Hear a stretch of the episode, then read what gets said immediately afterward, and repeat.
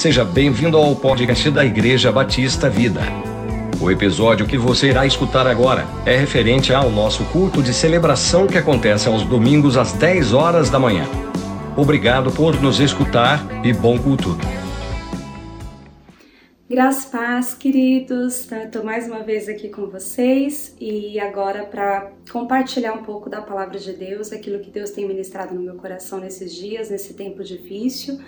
E de novo eu queria salientar como tem sido importante para mim e para nossa família termos esse contato com o pessoal do Brasil, com a nossa família no Brasil, né, a família Batista Vida. E realmente a gente tem aprendido muito, crescido muito nessa troca de experiências, enfim, tudo que a gente tem visto acontecer aí no Brasil com vocês. E eu espero que de alguma maneira vocês também sejam edificados através das nossas vidas hoje. Né? Então eu tô aqui na, na sala da minha casa. Se vocês ouvirem alguns ruídos aí, são os meus filhos, que eles estão aqui, escondidos, mas eles estão aqui. E, e eu gostaria de é, compartilhar um pouquinho daquilo que Deus tem falado comigo nesses dias e principalmente um texto específico, está lá em Salmo 40. Nós vamos ficar basicamente nesse texto durante essa palavra. Eu queria que você abrisse sua Bíblia, se você puder, ou acompanha comigo a leitura. Então diz assim, o Salmo 40 que é um salmo bastante conhecido. Coloquei toda a minha esperança no Senhor, ele se inclinou para mim e ouviu o meu grito de socorro. Ele me tirou de um poço de destruição, de um atoleiro de lama, pôs os meus pés sobre uma rocha e firmou-me num lugar seguro. Pôs um novo cântico na minha boca, um hino de louvor ao nosso Deus. Muitos verão isso e temerão, e confiarão no Senhor. Como é feliz o homem que põe no Senhor a sua confiança e não vai atrás dos orgulhosos, dos que se afastam para seguir deuses falsos. Senhor meu Deus, quantas maravilhas tens feito! Não se pode relatar os planos que preparaste para nós. Eu queria proclamá-los e anunciá-los, mas são por demais numerosos. Sacrifício e oferta não pediste, mas abriste os meus ouvidos, holocaustos e ofertas pelo pecado não exigiste. Então eu disse: Aqui estou, no livro está escrito a meu respeito. Tenho grande alegria em fazer a tua vontade, ó meu Deus, a tua lei está no fundo do meu coração. Eu proclamo as novas de justiça na grande assembleia. Como sabes, Senhor, não fecho os meus lábios. Não oculto no coração a tua justiça, falo da, da tua fidelidade e da tua salvação. Não escondo da grande assembleia a tua fidelidade e a tua verdade. Não me negues a tua misericórdia, Senhor. Que o teu amor e a tua verdade sempre me protejam. Pois incontáveis problemas me cercam e as minhas culpas me alcançaram e já não consigo ver. Mais numerosos são que os cabelos da minha cabeça e o meu coração perdeu o ânimo. Agrada-te, Senhor, em libertar-me, apressa-te, Senhor, em ajudar-me. Sejam humilhados e frustrados todos os que procuram tirar minha vida. Retrocedam desprezados os que desejam a minha ruína. Fiquem chocados com a sua própria desgraça os que zombam de mim, mas regozijem-se e alegrem-se em ti todos os que te buscam. Digam sempre àqueles que amam a tua salvação: Grande é o Senhor. Quanto a mim, Sou pobre e necessitado, mas o Senhor preocupa-se comigo. Tu és o meu socorro e o meu libertador. Meu Deus, não te demores. Bom, nós vemos aqui Davi compartilhando uma certa angústia é, diante das dificuldades que ele vinha enfrentando e mais do que nunca acho esse salmo assim tão atual. E hum, e acredito que por isso mesmo o Senhor tem me feito refletir, me debruçar sobre esse texto por vários dias durante essa temporada. E, e tem também destacado algumas verdades nesse texto para mim que se aplicam, eu creio que se aplicam muito bem ao tempo que nós estamos vivendo, de grande crise. Né? Ontem mesmo estava assistindo ao jornal e aí um dos entrevistados falou que nos últimos 100 anos o mundo não viveu uma crise tão grande como essa. Então é momento realmente nós refletirmos muito sobre o que o Senhor quer falar nessa temporada para nós, né? E não só aqui, aí no Brasil e para o mundo todo, né? Porque infelizmente a crise atingiu boa parte do mundo. E eu queria então destacar algumas lições, alguns ensinamentos que eu tenho entendido da parte de Deus a partir desse texto. E se você tiver aí a possibilidade de anotar, eu acho importante para depois você poder refletir melhor sobre isso e aplicar, acima de tudo, aplicar esses princípios na sua vida, como eu tenho tentado aplicar aqui na nossa vida, na minha vida também.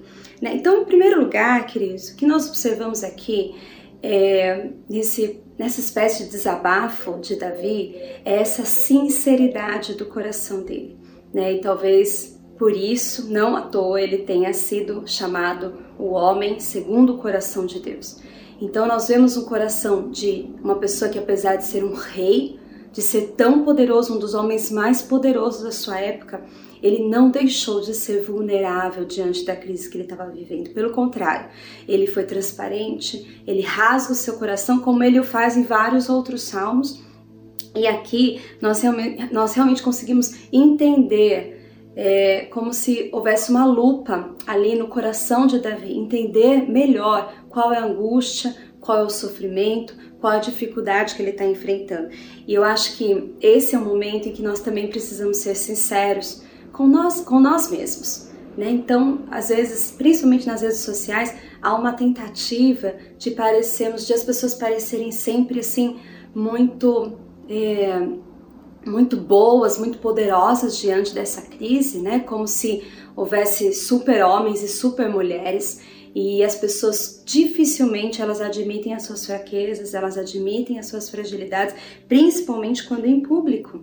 Né? E nós vemos aqui o rei escrevendo abertamente um salmo, dizendo que, por exemplo, aqui no versículo 17, ele diz assim: Quanto a mim, sou pobre e necessitado.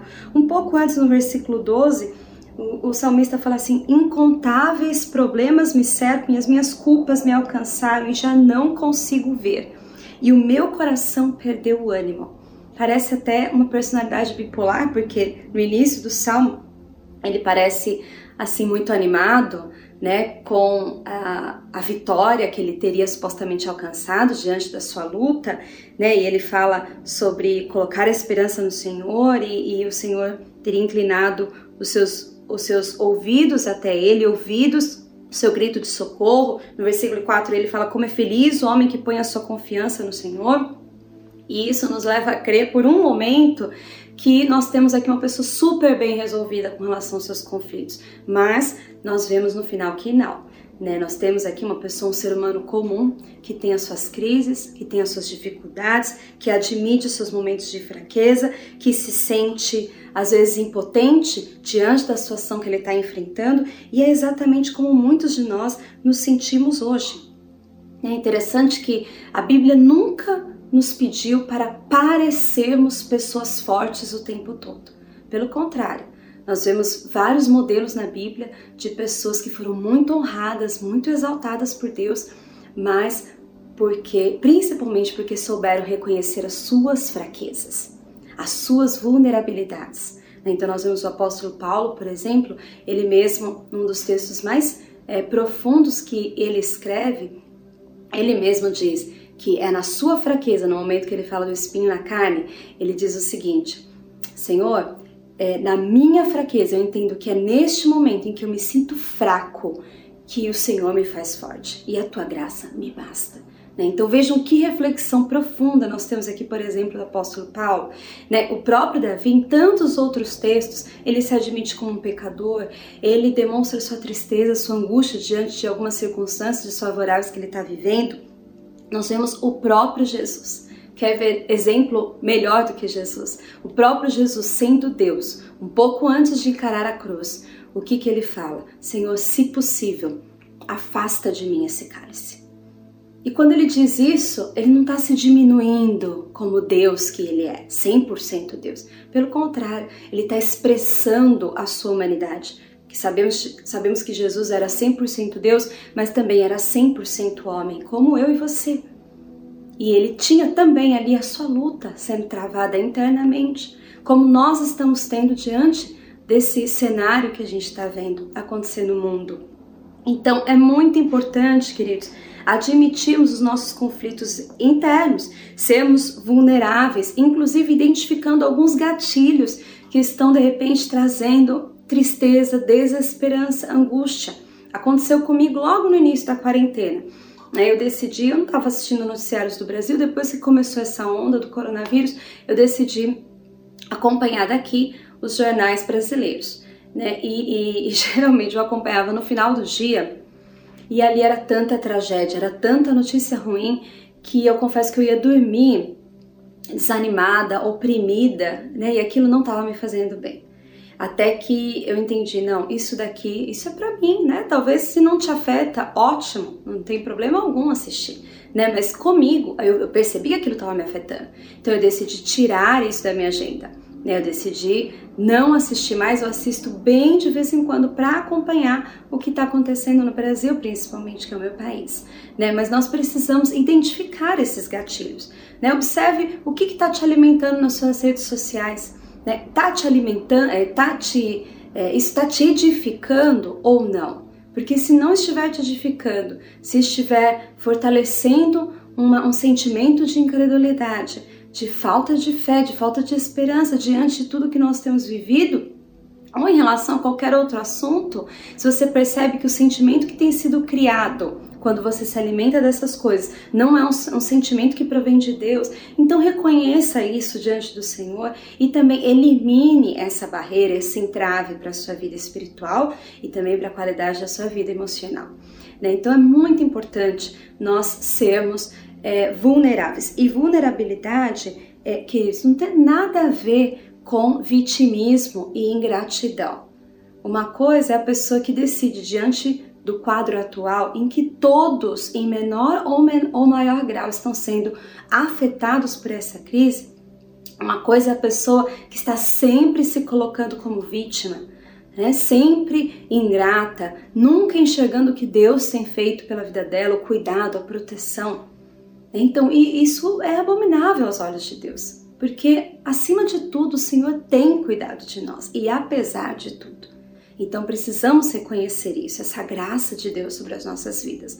Mas ao mesmo tempo, não há necessidade alguma de parecermos ser uma coisa que nós não somos, ou de parecermos é, ter um sentimento ali indestrutível de alegria, de vitória. Eu mesma, desse tempo todo de quarentena, tem dia que eu sinto que eu sou quase a Madre Teresa de Calcutá. Fiz tudo tão bem e fiquei tão plena diante dos conflitos aqui de casa, as crianças. Outros dias parece que eu vou sair daqui direto para o hospício de tão enlouquecida que eu tô com as dificuldades que eu tô tendo de enfrentar aqui com as crianças, principalmente que não estão indo para a escola, né? Dois meninos que ficam revezando entre brincadeira e brigas, né, o dia todo. Então, esse é o momento que nós precisamos é, aceitar a nossa humanidade. Isso faz parte do ser humano. Nós não podemos é, continuar alimentando um sentimento ruim, de angústia, de tristeza, mas se ele aparece, se ele surge no momento atual, tá tudo bem. Isso faz parte. E aí nós vamos aprender em Deus, inclusive hoje eu tenho outras outros princípios para passar, para vencer isso, nós vamos aprender em Deus a lidar com esses sentimentos e transformá-los em sentimentos, em pensamentos que agradam a Deus e que também nos trazem bem-estar, nos trazem uma sensação bem melhor de conforto e de segurança em Deus. Amém?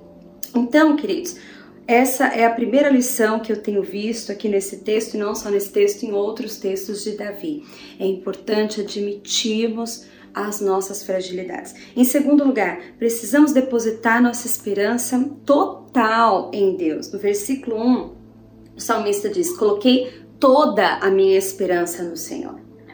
Né? Então, é, a palavra esperança, quando a gente fala de esperança, a gente fala é, basicamente de dois significados distintos e que estão unidos aqui de alguma maneira.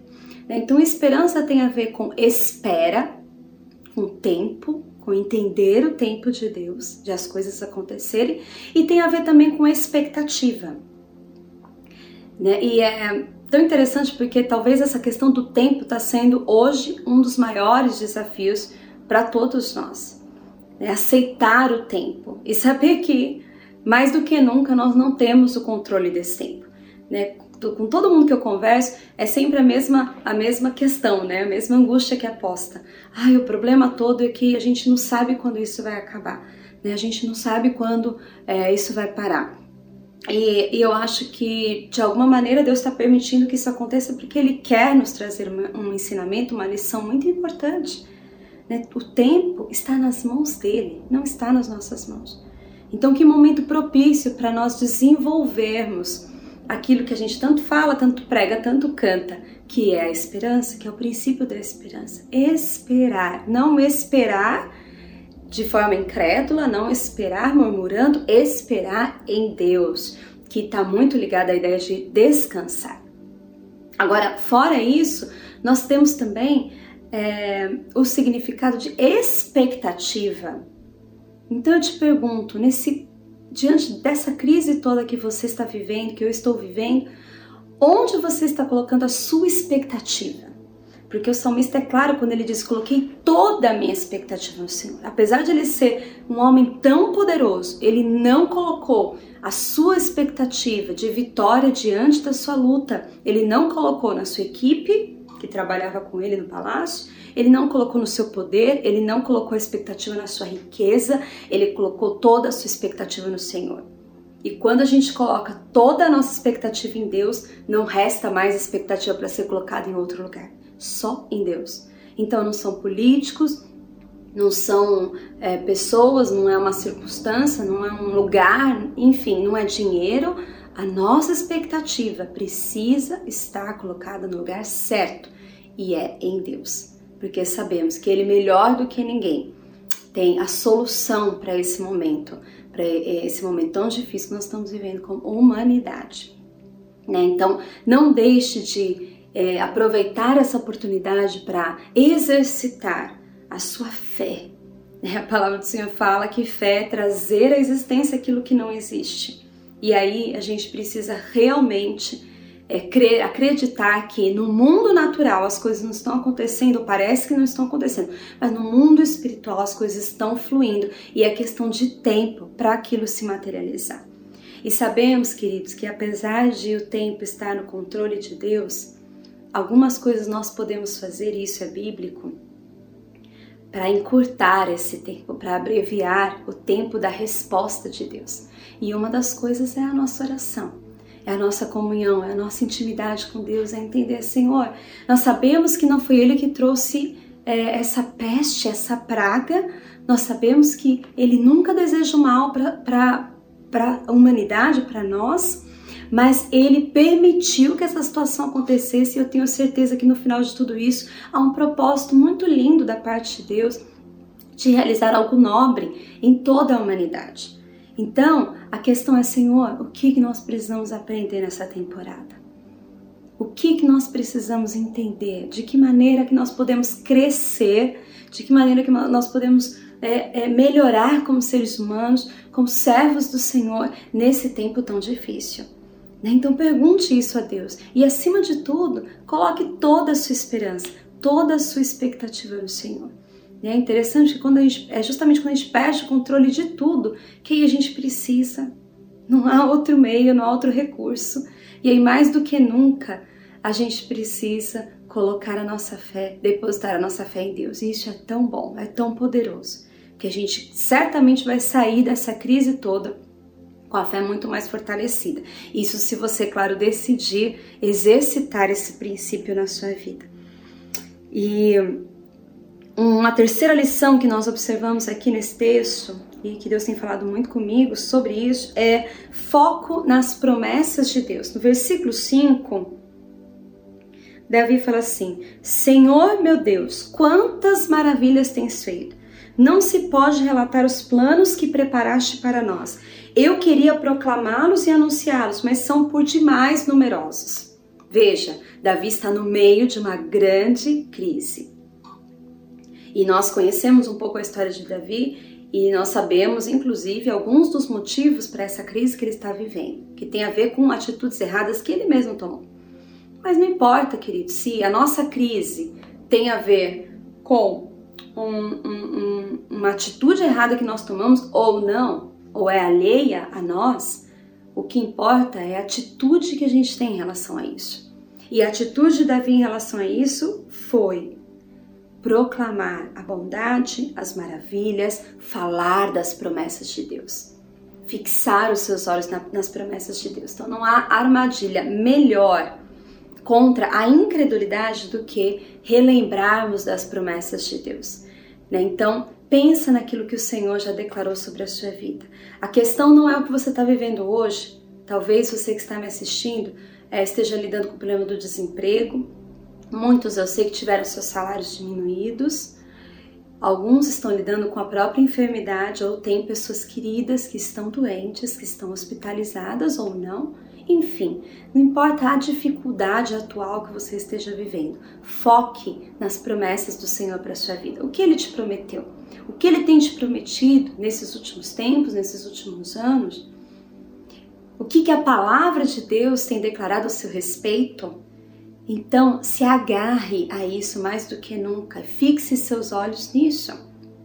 Não importa o tamanho da tribulação, não importa o tamanho da dificuldade, é, este é o momento em que nós precisamos, se nós não queremos ser engolidos por, por essa avalanche de incredulidade, nós realmente precisamos, como igreja do Senhor, precisamos é, nos apoiar na palavra de Deus, nos apoiar nas verdades de Deus para as nossas vidas. E eu vejo também aqui, Ana Beto, a gente tem falado muito sobre isso nos cultos, temos conversado muito também sobre isso. Eu até trouxe conversei com algumas pessoas aí no Brasil e expus um pouco do meu coração nesse sentido, eu vejo que é, o que vai vir depois de todo esse vendaval é, na verdade, um poderoso avivamento da parte de Deus. Eu sinto isso assim de forma muito contundente, muito forte no meu coração, né? Porque nós temos visto nações muito ricas que estavam adotando atitudes muito independentes de Deus, serem voltadas para Deus agora no momento de grande sufoco e dificuldade. E no final de, de tudo, queridos, o que vai sobrar, o que vai restar de toda essa crise é uma coisa só: a nossa fé em Deus e a certeza de que nós, por mais poderosos que somos, não controlamos absolutamente nada neste mundo então eu tenho no meu coração que um terreno está sendo preparado para um poderoso avivamento nas nações. Nas nações. E eu me agarro a isso, e isso me traz uma certa alegria e um certo conforto no momento de tanta dificuldade. Né? Então, pergunte ao Senhor: Senhor, quais são as suas promessas ao meu respeito? Quais são as suas promessas para o meu país, para minha família, para o mundo? O que, que o Senhor tem para nós? Então, se agarre a isso, comece a declarar palavras que vão fortalecer a sua fé. Amém, queridos? E eu sei que é, é, é dessa forma que o Senhor quer que a gente viva, mesmo no meio da tempestade. É, inclusive, aquele texto, quando diz que Jesus que o ladrão vem para roubar, matar e destruir, mas que Jesus dizendo, eu vim para que vocês tenham vida e vida em abundância, ou vida abundante, não tem a ver com é, ausência de problemas, queridos, mas tem a ver com essa paz interior, com essa alegria que, como diz a palavra do Senhor, excede todo entendimento e que é a despeito das nossas dificuldades. Então, a pergunta, outra pergunta que eu faço para você, como é que você tem se comportado nesse tempo, nessa temporada? Será que você está buscando sobreviver?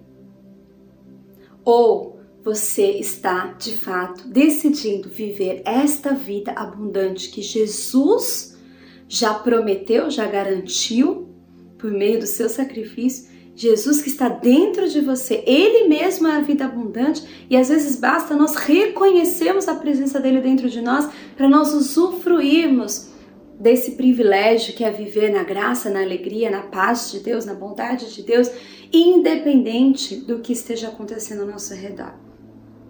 Então é interessante nós observarmos isso. Este é o tempo de nós eh, definitivamente não olharmos as circunstâncias, mas nos apegarmos àquilo que a palavra diz a nosso respeito, as promessas que o Senhor tem para nós. E eu creio que é promessa de Deus que nós possamos viver essa vida abundante, essa alegria, é, é, essa mesmo diante das lutas, né, que parece uma coisa impossível, mas com Deus não é. Nós temos tantos e tantos exemplos na Bíblia Né? Então, precisamos apenas nos apropriar dessa verdade. E eu sei que o grande milagre nisso tudo está acontecendo ou vai acontecer dentro de você. E eu profetizo isso, eu declaro isso em nome de Jesus. Vida abundante, talvez como você nunca viveu antes. E você vai viver agora nesse tempo. Em quarto e último lugar, o que Deus tem me feito enxergar é, nesse texto, em tantos outros textos que eu tenho lido também, mas Deus tem falado muito ao meu coração sobre esse princípio, é a compreensão da paternidade de Deus. A palavra do Senhor afirma que aqueles que receberam a Cristo como Senhor e Salvador das suas vidas receberam o direito de se tornarem filhos de Deus. Olha como isso é poderoso. E ser filho de Deus não é um mero título, mas é uma posição de amor em Deus e para Deus. Isso é tão importante. É tão importante nós compreendermos isso. E, e, e eu fico ainda mais impressionado quando eu vejo Davi, muito tempo antes da vinda do Messias, porque nós sabemos que com a vinda do Messias, com a vinda de Jesus e ele morrendo ali naquela cruz, é, através dele nós nos religamos ao Pai. E esse relacionamento de pai e filho é retomado de forma da forma mais plena possível. Mas veja, Davi aqui ele está muito antes de Jesus. Mas ainda assim, pela fé, ele enxergava esse caminho e ele se apropriava dessa bênção, dessa riqueza que é se enxergar, se compreender como filho de Deus. E nós vemos isso por vários trechos aqui desse texto mesmo, mas eu queria destacar alguns para vocês. Davi, no versículo 1, quando ele diz: Coloquei tua esperança, toda a minha esperança no Senhor, em seguida ele fala: Ele se inclinou para mim e ouviu meu grito de socorro. Olha a perspectiva que Davi tem de, de Deus, o Pai. Nós estamos falando aqui da antiga aliança, do Antigo Testamento, em que normalmente os judeus enxergavam Deus como um Deus distante, um Deus mais rígido, mais duro. E aqui Davi, ele enxerga Deus como um pai que se inclina para o seu filho e atende à necessidade do seu filho que está precisando. Mais para frente, ele diz: Ele me tirou de um poço de destruição, de um atoleiro de lama, pôs os meus pés sobre uma rocha e firmou-me num lugar seguro.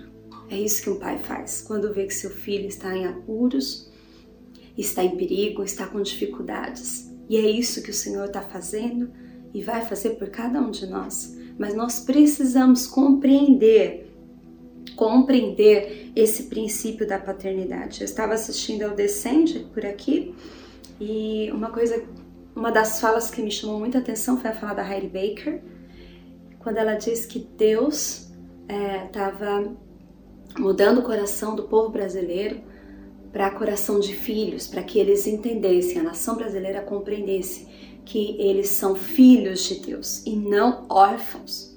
E isso muda tudo quando a gente deixa de se enxergar como órfão e passa a se enxergar como filho, porque o filho nunca é desamparado pelo seu pai.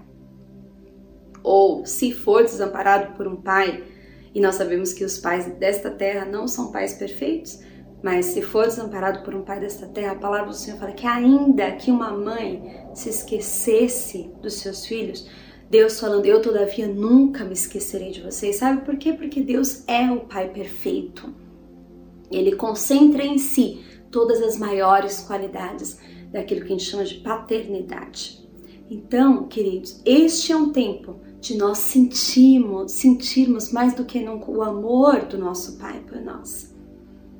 E é interessante como geralmente é no meio da crise, é no meio da dificuldade que a gente experimenta esse zelo, esse amor. É, ser pai para Deus não é apenas um título, não é só uma letra de uma música que a gente canta falando que Deus é nosso pai. Ser pai envolve um compromisso que ele tem conosco, um compromisso de cuidado, de proteção, de favor, de zelo, de graça sobre as nossas vidas. E é tão bom nós acordarmos e, e lembrarmos disso, que não importa o, o momento que nós estamos vivendo, não importa a dificuldade que nós estamos enfrentando, Ele é o nosso Pai e nós não precisamos nos preocupar, porque Ele não vai nos desamparar. Ele não vai nos desamparar. Esse é o, é, esse é o papel do Pai. Né? Aquele que tira do poço, aquele que te coloca num lugar seguro. E aí, nesse lugar de paternidade, queridos, definitivamente não há espaço para vitimismo. Não há espaço para nos sentirmos inferiores. Não há espaço para desesperança. Porque vitimismo, desesperança, sentimento de inferioridade não tem a ver com paternidade, tem a ver com orfandade. E uma coisa que a igreja do Senhor não é, é órfã. Nós somos filhos. Não porque nós queremos ser filhos, mas é porque a Bíblia declara que nós somos filhos. Então é o momento de nós nos colocarmos neste lugar de filhos e confiarmos no cuidado do nosso Pai. Deus não está distante, como às vezes a gente pensa, mesmo num momento como esse. Pelo contrário, ele está sempre disponível, sempre acessível. Às vezes o que falta é nós reconhecermos a sua presença. Então, uma atitude que eu tenho é, buscado ter nesse tempo, quando vem a dificuldade, quando aquilo começa a mexer muito com os meus sentimentos, e às vezes eu sinto vontade de chorar, e às vezes vem aquele princípio de desespero, aí eu respiro fundo, e aí eu falo comigo mesmo, falo, não, ele tá aqui. Deus está aqui, eu não estou sozinha. E Deus é o meu Pai, e Ele não vai me desamparar nessa crise. Como não me desamparou em tantas outras crises passadas. Isso é trazer à memória aquilo que nos dá esperança. Então, compreenda esse papel que você tem diante de Deus, o papel de filho, filho amado. Eu me lembro de uma situação, eu eu era criança, mas eu devia ter uns sete anos. Estava com os meus pais, os meus avós em Botucatu, né, a cidade onde eu nasci, no interior de São Paulo. E lá tinha uma cachoeira muito bonita, chamava Véu da Noiva, chama Véu da Noiva, e um toboágua meio é, assim improvisado, mas um toboágua bem forte, assim uma água bem é, é, bem potente mesmo que descia ali e te jogava numa espécie de tanque muito grande e muito fundo. Então era uma experiência assim bastante de muita aventura e adrenalina, né? E ali eu era criança, já sabia nadar um pouco e eu decidi, a gente, eu decidi descer sozinha, né? E os meus pais falaram: "Não, tudo bem". Meu pai e meu avô ficaram lá embaixo dentro do tanque para me pegarem, né? Porque a água descia com muita força, com muita potência e o tanque era muito fundo. Muito fundo, inclusive para um adulto. E eu me lembro que eu desci e ali quando eu caí naquele tanque, queridos, parece que foi ontem, assim, eu me lembro perfeitamente da sensação, de como foi. Quando eu caí naquele tanque, eu afundei e eu bebi um pouco de água. E aquilo, assim, por algum momento me desesperou. Eu fiquei é, muito, assim, é, realmente achando que eu iria morrer. E quando de repente, né, alguém me pega nos braços e me tira daquela água, e aí eu vejo que tá ali meu pai meu avô é, cuidando de mim, enfim. E aí eu falei pro meu pai, eu tava bem atordoada, né? Falei, nossa, quase que eu me afogo, quase que eu morro. E aí eu lembro que meu pai falou assim: filha, eu tava aqui, eu não ia deixar você se afogar. E aí eu penso, é o que Deus fala para nós. Às vezes a gente pensa que a gente está afundando, às vezes a gente pensa que a gente está sozinho, mas a gente não está sozinho. Ele é o nosso pai, ele não está distraído com outras coisas. Ele está com a atenção dele voltada para os seus filhos e ele vai cuidar dos seus filhos e ele vai te proteger, porque esse é o papel de um pai, ainda mais um pai perfeito como é Deus. Então, assuma esse papel diante de Deus no momento de crise como esse. Simplesmente descanse nessa verdade. Se tá difícil, passa tempo com ele. Quanto mais tempo você passa com seu pai, melhor você sente, ou mais você sente é, o que é o cuidado do pai para o filho. Como Deus te ama, como Deus te enxerga, como Deus te vê. Será que nós não estamos passando tanto tempo com outras coisas e estamos deixando de passar tempo com aquele que pode nos levar para um lugar seguro no meio dessa crise, nos trazer tranquilidade, nos trazer conforto. Então eu queria deixar essa palavra para você hoje e deixar essa reflexão, essa pergunta Quem é você nessa temporada difícil que todos nós estamos enfrentando? Então a tempestade está aí para todo mundo. E eu te pergunto, em que barco você está? Faz algumas semanas eu fiz uma, um videozinho com uma reflexão sobre aquele texto em que Jesus está no barco com os discípulos e ele está dormindo e vem uma grande tempestade, os discípulos estão apavorados porque Jesus está dormindo e eles chamam Jesus assim, né, com aquele medo todo, pedem para Jesus fazer alguma coisa e Jesus fala assim, mas por que, que vocês estão preocupados? Aí eu pergunto para você, por que que você está preocupado? Por que que você está preocupado? A outra pergunta que eu faço, a tempestade está aí para todo mundo. Ninguém consegue se livrar dessa tempestade. Definitivamente isso não está no controle de ninguém, nem dos melhores médicos, nem dos maiores e mais poderosos políticos. Então, a gente está mais ou menos como aqueles discípulos, não sabendo o que fazer. Mas eu te falo uma coisa: se você está no barco da pessoa certa, você está tranquilo você vai sobreviver a essa tempestade, pode ter certeza. Então a pergunta que fica é: em que barco você está? Você está no barco com Jesus? Se você estiver no barco com Jesus, Ele vai te livrar dessa situação, Ele vai te livrar desse perigo. Porque naquele barco onde Jesus está, ninguém morre. Então, que nós possamos refletir sobre essas verdades. Qual tem sido o nosso posicionamento diante dessa crise? Davi se agarrou a Deus, mesmo se sentindo fraco, frágil, mesmo diante de um problema tão grande na sua vida. Ele simplesmente se agarrou a Deus e reconheceu que em Deus, toda a sua esperança em Deus, todas as suas expectativas em Deus e se agarrando às promessas de Deus para sua vida, ele soube perceber que fazendo isso, ele iria sair salvo dessa situação toda. Então, que nós possamos também nos agarrar a essa verdade. Nós não estamos sozinhos. Se nós estamos no barco onde Jesus está, nós não estamos sozinhos. E eu queria aproveitar também esse gancho, agora que eu estou finalizando, e perguntar para você que está me assistindo: você tem essa convicção de que você está no barco junto com Jesus? Porque talvez por algum motivo você se afastou da presença de Deus e nesse momento, principalmente, você se sente é, sozinho, angustiado, preocupado com tudo que está acontecendo. Esse é o momento de você voltar, voltar para onde Jesus está para o lugar onde Jesus vai te deixar seguro.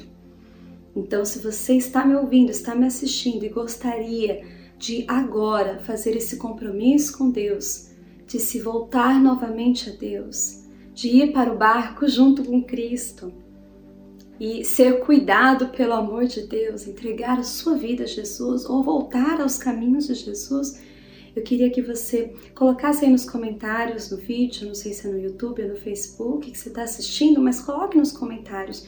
Eu quero voltar para os caminhos de Jesus, para os caminhos do Senhor. Não deixe de colocar esse comentário porque nós vamos orar especificamente por você. Amém? E nesse momento eu queria orar por você que está entregando a sua vida para Jesus nesse momento, entendendo que é, toda a sua esperança está nele e queria orar também por você que já está no barco certo, que já está no barco onde Jesus está, mas você ainda não reconheceu. Talvez no meio dessa turbulência você está com os discípulos, não está reconhecendo quem está no seu barco, não está reconhecendo a presença de Jesus na sua vida. Então eu queria que você fechasse seus olhos e recebesse essa palavra, essa oração que eu vou declarar agora sobre a sua vida, em nome de Jesus. Amém? Senhor Deus Pai, eu quero te apresentar agora essas pessoas que estão assistindo a esse vídeo ou ouvindo e que neste momento estão se sentindo desamparadas, entristecidas, angustiadas, preocupadas com o que vai acontecer. Ó Deus, que o Senhor traga agora liberdade, que o Senhor traga alegria, que o Senhor venha com a tua paz. Nós sabemos que Jesus é a própria paz. Então, que o Senhor possa inundar esses corações com a tua paz, com a tua esperança, ó Deus, e que todos é, é, possamos sair dessa crise com a fé muito aperfeiçoada, com a fé fortalecida, sem dar espaço para o inimigo, sem dar espaço para palavras é, de incredulidade, para sentimentos que não te agradam, mas canalizando todo o nosso coração, toda a nossa disposição, todos os nossos pensamentos no Senhor e naquilo que o Senhor tem prometido para nós. Eu declaro agora essa palavra de vitória, de bênção sobre a vida dos meus irmãos e também aqueles que decidiram voltar para os teus caminhos. Ó Deus, que o Senhor possa trilhar um novo caminho com essas pessoas, um caminho de fé, um caminho de segurança, um caminho de alegria. Ó Deus, na tua salvação, Senhor. Em nome de Jesus, muito obrigada por essa oportunidade. Ó Deus, podemos é, também no momento de tanta dificuldade é, nos agarrar ao Senhor, nos agarrar à tua palavra, aprender com o teu servo Davi, ó Deus, e sermos edificados por essa palavra, em nome de Jesus. Amém. Amém. Que Deus te abençoe grandemente e que possamos todos sair dessa crise como pessoas melhores, como seres humanos melhores, acima de tudo, como filhos de Deus que reconhecem o amor e o cuidado do nosso Pai por nós. Deus abençoe, queridos.